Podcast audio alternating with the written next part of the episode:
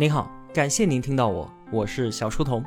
我的节目首发平台是在小书童频道微信公众号，小是知晓的小，在公众号内回复陪伴，可以添加我的个人微信，也可以加入我们的 QQ 交流群。小书童将常年相伴在您左右。我们正在解读《了不起的我》，作者陈海贤。通过本期节目啊，我要送出十本《了不起的我》，感谢得到提供的这十本送书。具体如何拿到呢？节目的最后我再做交代。之前啊，我们聊了行为的改变以及行为背后的心智模式。今天这期节目呢，我们将从人际关系这个更加广阔的角度来看待自我的发展与改变。没有人是一座孤岛，能够自全，所有的人都是大陆的一片，整体的一部分。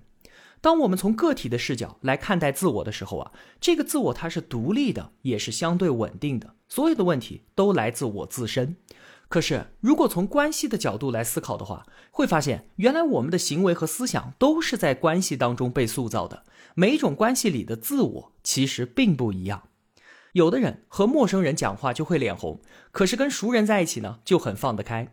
有的人在单位上非常的勤快，可是一回到家里面就葛优躺，家务活从不沾手。你看，内向外向、勤快懒惰，这些都是在不同关系当中展现出的不同的自我。有一位妈妈，她正在大声的训斥自己的孩子，这个时候老师突然来电话了，妈妈的态度立马改变，说话热情而礼貌。这不是妈妈的个性突然转变了，而是她处在不同的关系当中，就调用了不同的语言和情绪表达方式。再有一些平时看来似乎无解的问题，在关系当中会得到合理的答案。话说陈海贤有一位编辑朋友，他觉得自己的拖延症非常的严重。拖延症在个人视角之下就被看作是个人的一种病，但是在询问之后发现，原来他负责的稿子作者是一位知名的学者，比较难以相处，他就很担心作者会反驳自己的修改意见，所以呢就把这件事情一拖再拖。因此啊，拖延不是编辑自己的问题，而是他与作者关系下的产物。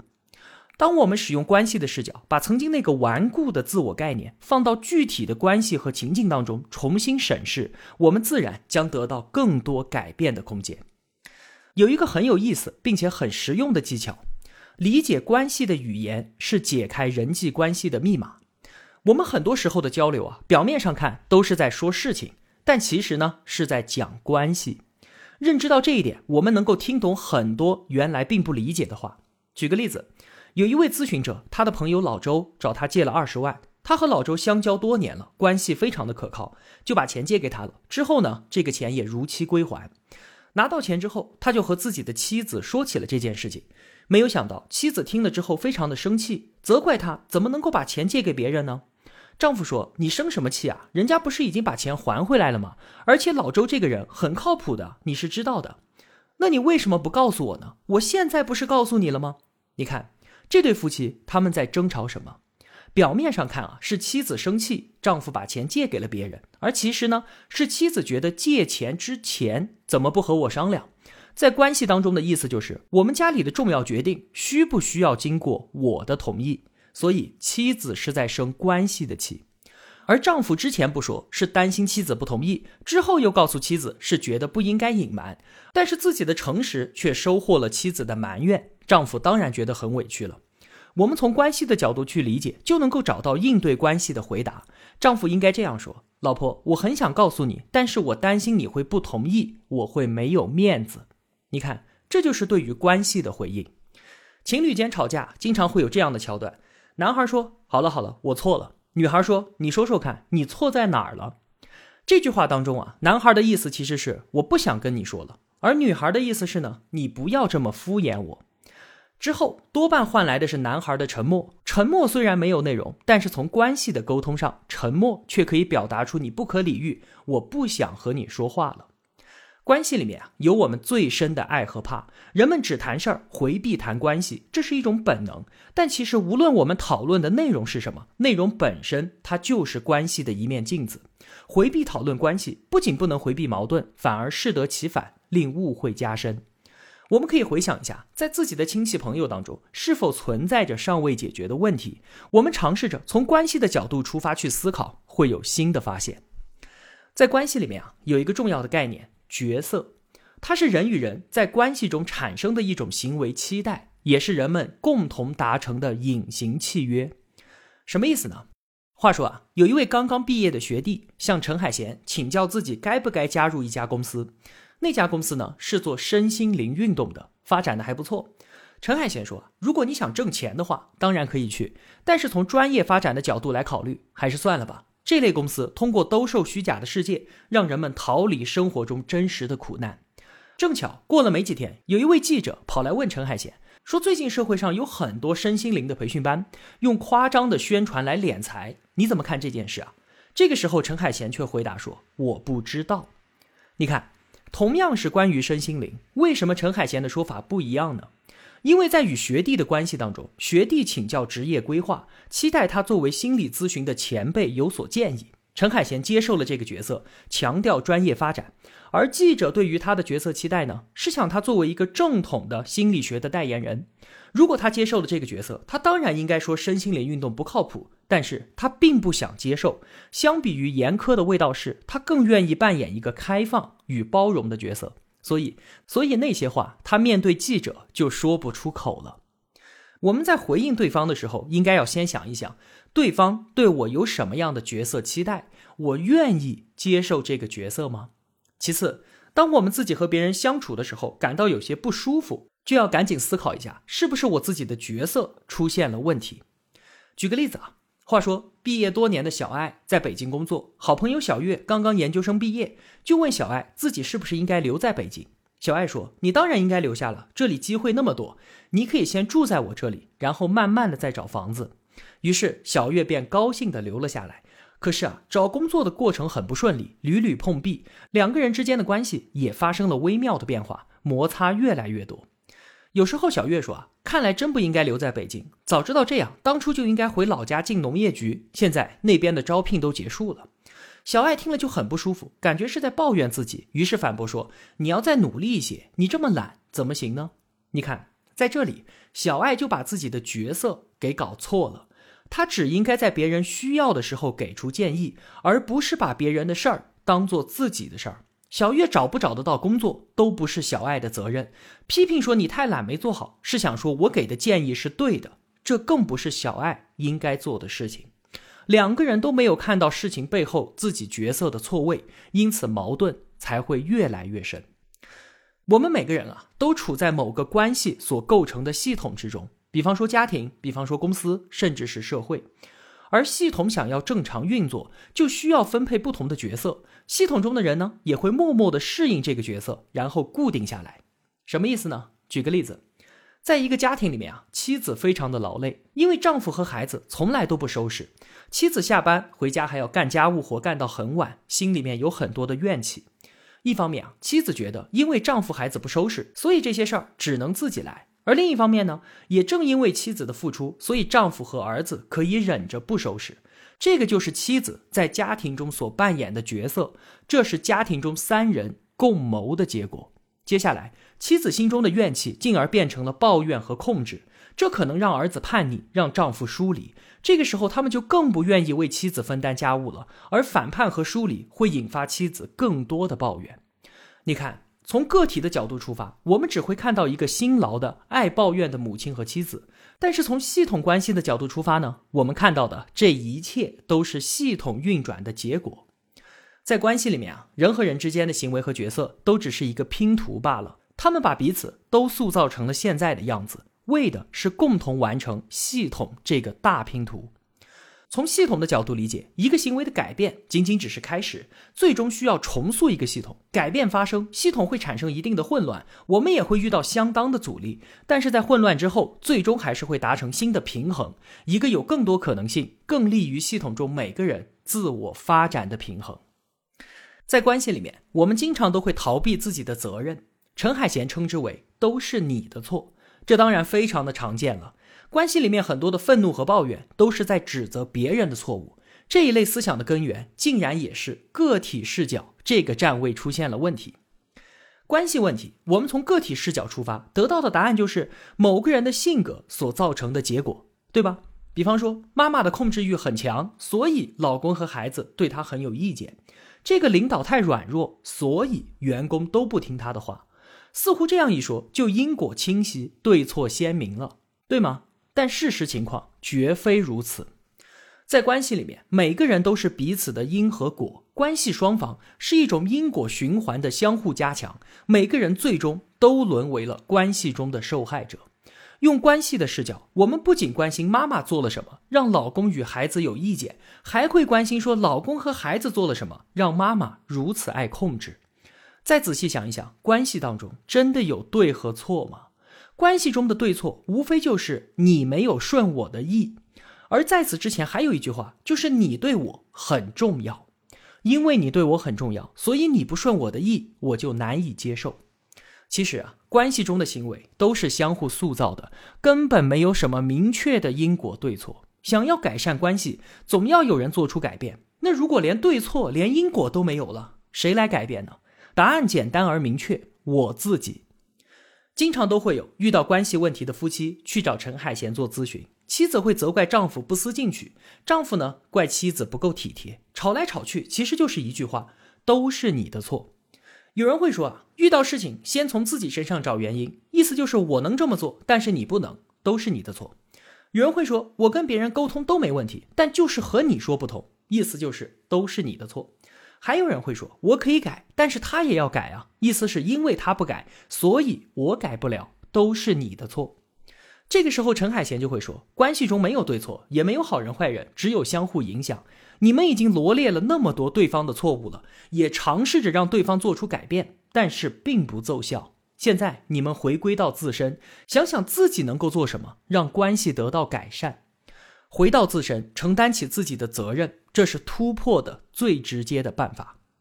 有的同学可能会说，那凭什么是我改呢？当然了，你可以不改，因为关系是可以破裂的，你可以选择结束掉这段关系。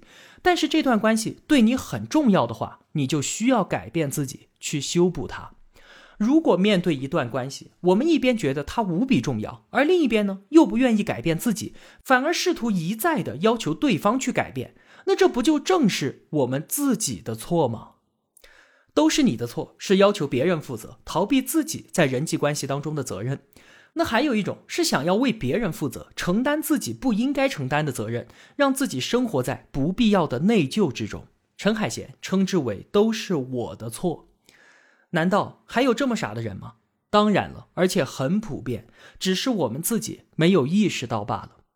有位咨询者问陈海贤说：“我有一位朋友一直不开心，我怀疑他得了抑郁症，劝了他很多次，他也不愿意去做心理咨询。”看着他一天天的消沉下去，作为他的朋友，我很内疚。陈海贤说：“你已经做了你能做的事情了，而最后的决定只有他自己做。如果我是你的话，我也会内疚，但是内疚是我自己的情绪，我需要自己去处理好它。”这里表现出的就是因为我没有帮助他去做心理咨询，所以都是我的错。其中当然有同情，但还有一种更重要的假设，就是他觉得自己很重要，重要到能够影响朋友的决定，甚至能够为朋友的人生负责。在心理咨询当中啊，边界是一个非常重要的词，它的意思是我们需要承认和尊重彼此的独立性，各自只能为自己的生命负责，绝不轻易越界。这就像是两枚鸡蛋带着自己的壳，无论想要多么亲近，最多只能够成为一个篮子里的鸡蛋，永远都不可能成为同一枚鸡蛋。我们当然渴望亲近别人，有为至亲的人分担痛苦的愿望，但是我们也需要承认，很多时候不是我们的爱心和能力不够，而是边界它就在那里，我们必须要遵守。还有一位咨询者是一位年轻有为的女士，她认为自己很对不起父母。因为她的爸爸一直很想要个男孩，可妈妈不想要。就在她五岁的时候，爸爸妈妈问她的意见，她恶狠狠地说：“如果你们给我生个弟弟，我就掐死他。”最终家里人没要弟弟。后来父母关系不好，他就觉得是自己的错。再后来，他读书工作都在外地，他觉得自己如果能够陪在父母身边，他们的关系也不至于那么差。陈海贤说。要不要小孩那么重要的决定是不会交给一个五岁的孩子决定的。与其说是你的决定，不如说是你帮妈妈说出了他的想法。如果你在家，你和爸爸、你和妈妈的关系都会变得更好，这没错。但是他们俩的关系，你依然无能为力。他叹了口气说：“也许是吧，但这让我更加的难过。原来我还能觉得是我自己做的不够好，所以他们的关系才不好的。我不想承认，对如此重要的事情，我竟然什么都做不了。相比之下，我更希望这是我的错。你看，这位女士非常的聪明，其实她已经说出了都是我的错的根源。”之所以会扛起那些不属于自己的责任，原因竟然在于我们宁肯忍受内疚和自责，也不想承认我无能为力。相比于自责和内疚，无力感更令人难以承受。都是你的错，是向外攻击引发愤怒；都是我的错，是向内攻击引发内疚和自责。即便是最亲近的人，我们也需要承认边界的存在。有些困难只有他自己面对，有些选择也只能他自己决定。每个人只能对自己的生活负责。如果我们经常感到内疚和自责，也许应该提醒一下自己，这不是我的错。处理人际关系的基本原则其实并不复杂，很简单，就一条。就是我们在《被讨厌的勇气》那本书当中介绍的阿德勒所提出的课题分离。人际关系的苦恼就在于分不清楚什么是别人的事儿，什么是我自己的事儿。要清理人际关系，就是要把别人的课题与自己的课题分离开。有一个简单的区分准则，就是行动的直接后果由谁来承担，这就是谁的课题。很多令人头疼的人际关系问题，使用课题分离的思路能够轻松化解。比方说，不知道怎么表达自己的需求，室友太吵了，朋友借钱不还，同事抢了自己的功劳，不表达是因为我们总是按照想象中别人的回应来决定自己要不要表达真实的需求。如果我们曾经遭遇过很多拒绝，那现在想要表达就更加的困难。课题分离，表达是我自己的课题。接受还是拒绝，那是别人的课题。我不能把自己变成一个探测他人需要的敏感雷达，而看不到我自己的需求。再比方说，不知道怎么拒绝别人，总当一个老好人，担心别人说自己小气，这么点忙都不愿意帮。正如刚才所说的，别人提出请求，那是他的课题；接受还是拒绝，是我的课题。别人提出请求应该，那我拒绝也自然应该。而拒绝之后别人怎么评价，那又是别人的事情了。别人的评价不是我的行为准则。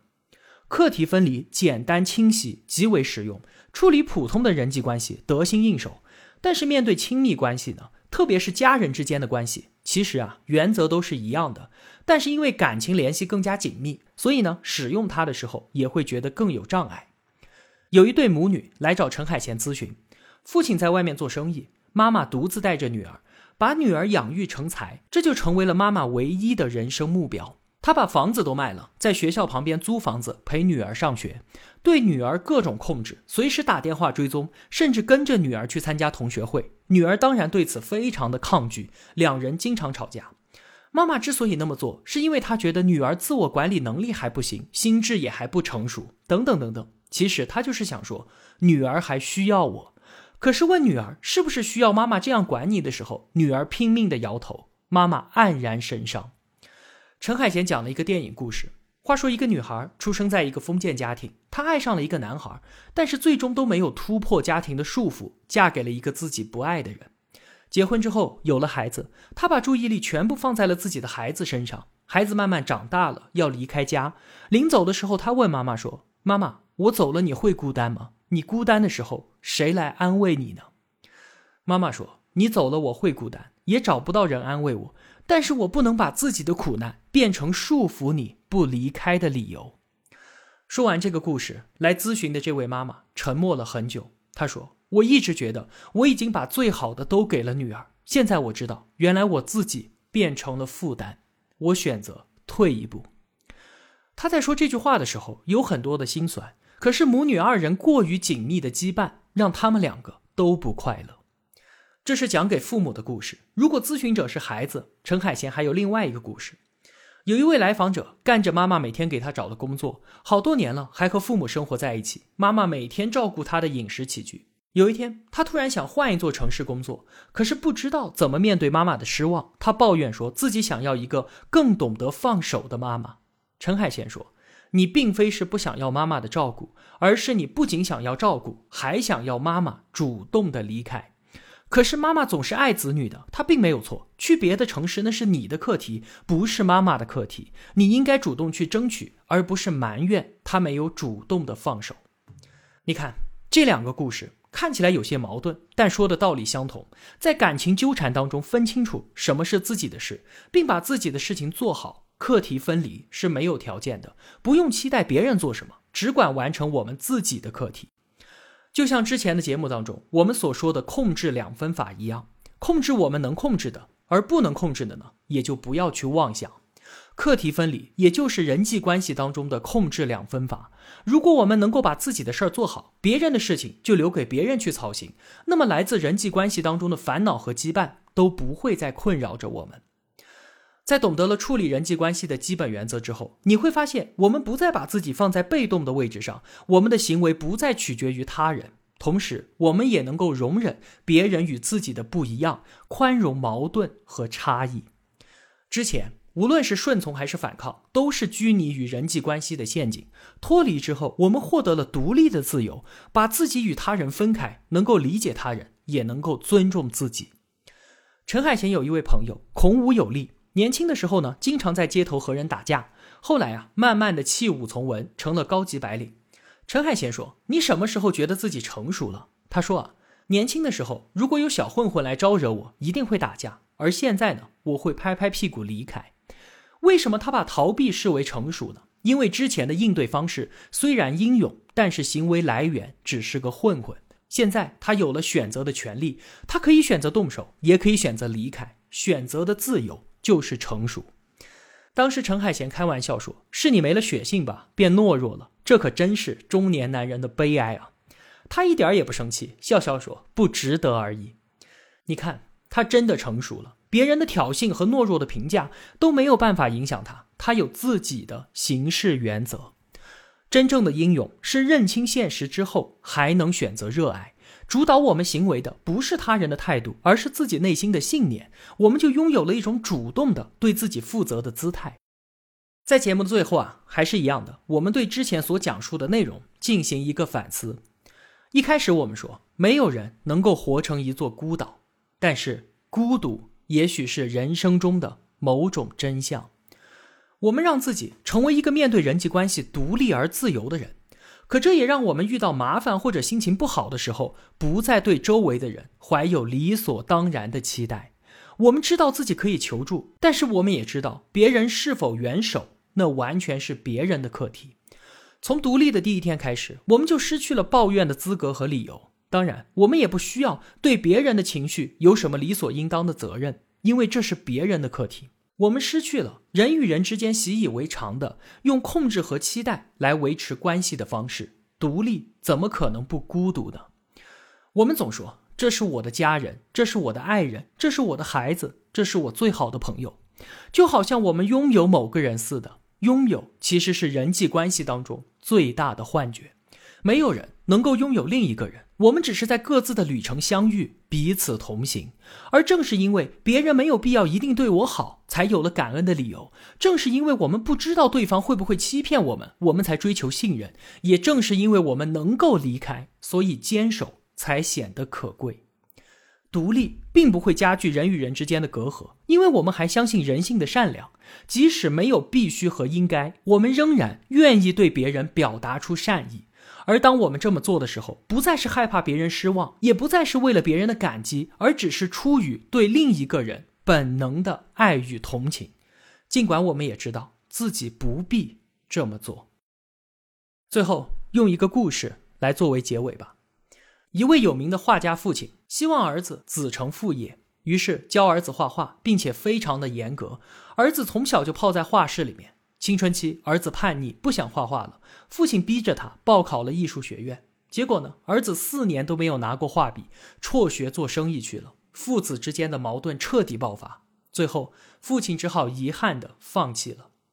几年之后，父亲病重，临终前他和儿子说：“是爸爸不对，我不该逼你去做自己不想做的事情，你就原谅爸爸吧，做你自己想做的事情去吧。”父亲去世之后，儿子去到了另外一座城市，重新拿起了画笔。